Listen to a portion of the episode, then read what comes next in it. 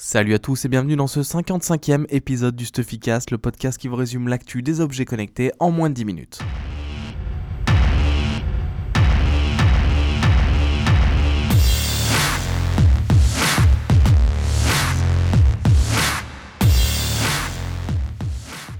Alors je suis un petit peu malade, je suis désolé, la voix va être un petit peu difficile. Je vais essayer de pas vous tousser dans les oreilles si vous avez vos écouteurs.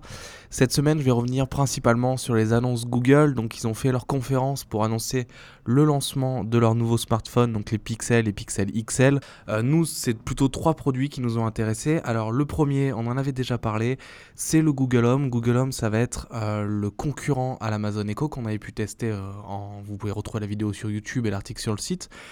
Donc le Google Home, c'est une petite base blanche avec euh, plein de micros, euh, une enceinte euh, qui va être votre assistant personnel. Donc il embarque Google Assistant, ce que vous pouvez déjà essayer dans l'application Allo. Et il vous permettra par exemple de contrôler la musique avec Spotify, Google Music ou encore Pandora. Euh, il pourra répondre aux questions, il va s'appuyer sur les données qu'il y a dans le Knowledge Graph. Alors le Knowledge Graph sur Google, c'est euh, la box qui apparaît en dessous euh, de la recherche que vous avez tapée. Par exemple, vous demandez l'âge d'un politique, ou sa date de naissance, il va vous la donner, une recette, il va vous la donner, la météo, il va vous la donner. il y a une fonction qui s'appelle My Day et qui en fait vous permet, c'est assez malin, ils vont dans l'optique de se dire on lit le journal le matin, on a envie de savoir ce qui va se passer dans la journée. Donc il va vous donner vos rendez-vous du jour, le temps qu'il va faire, le, le trafic que vous allez avoir pour aller au travail, etc.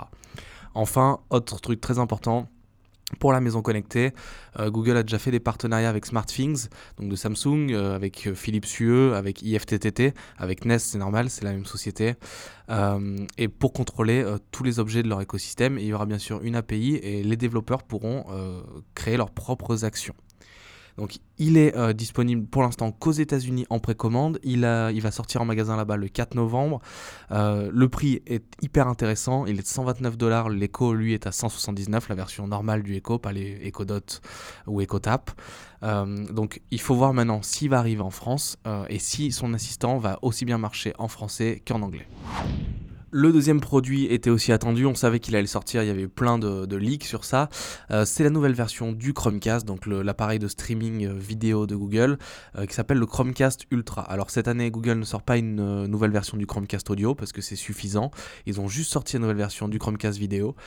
quelles sont les nouveautés du Chromecast Ultra? Donc il va supporter la 4K, le HDR et le son Dolby Vision.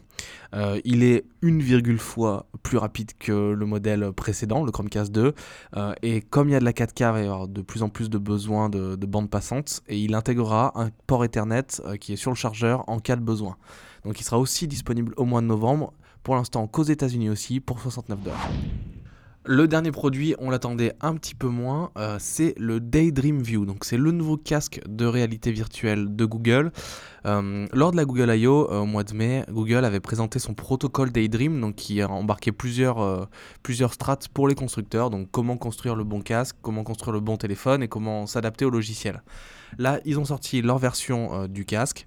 Ce qui est intéressant, il est 30% plus léger que les autres modèles du marché parce qu'il est recouvert de tissu. Donc apparemment c'est hyper agréable de le porter. Et pour les gens qui ont des lunettes comme moi, vous pourrez garder vos lunettes dedans. Euh, il y a une télécommande avec donc des boutons, mais surtout un accéléromètre qui permet de détecter les mouvements et donc interagir avec le casque. Donc, la troisième chose super intéressante, le prix, il sera disponible. Donc, il est disponible aux US pour 79 dollars. On attend le prix en France et dans trois couleurs. Donc, vraiment, euh, c'est bien. C'est comme le cardboard, ça permet de démocratiser la réalité virtuelle.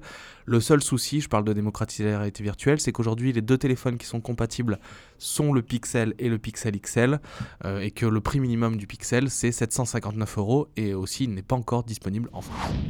En début d'épisode, je vous parlais euh, de Assistant, l'assistant vocal de Google. Euh, il y a eu une grosse news sur le marché aussi cette semaine. Euh, c'est Vive, je vous en avais parlé dans les épisodes précédents et sur le site. Donc c'était l'intelligence artificielle slash reconnaissance vocale créée par les trois créateurs de Siri. et ils viennent en fait de revendre la société à Samsung. Donc Apple à Siri, Google à Assistant, Amazon à Alexa et maintenant Samsung à Vive. Donc il va certainement y avoir des gros moves du côté de Samsung et euh, il va présenter son assistant personnel, je pense, dans les prochains mois. Je vous remercie d'avoir écouté ce 55e épisode du Stuffycast. Comme d'hab, si vous l'avez aimé, laissez-nous un petit commentaire sur iTunes, ça fait toujours plaisir. Euh, je le dis pour ceux qui nous écoutent seulement dans le podcast, euh, Stuffycast, ça vient d'un site qui s'appelle stuffy.fr, donc venez nous visiter. Et il y a aussi une application mobile que vous pouvez, pardon, je suis toujours malade, hein, trouver sur l'App Store et le Google Play. Et moi, je vous donne rendez-vous la semaine prochaine pour toujours plus d'actu sur les objets connectés. À la semaine prochaine.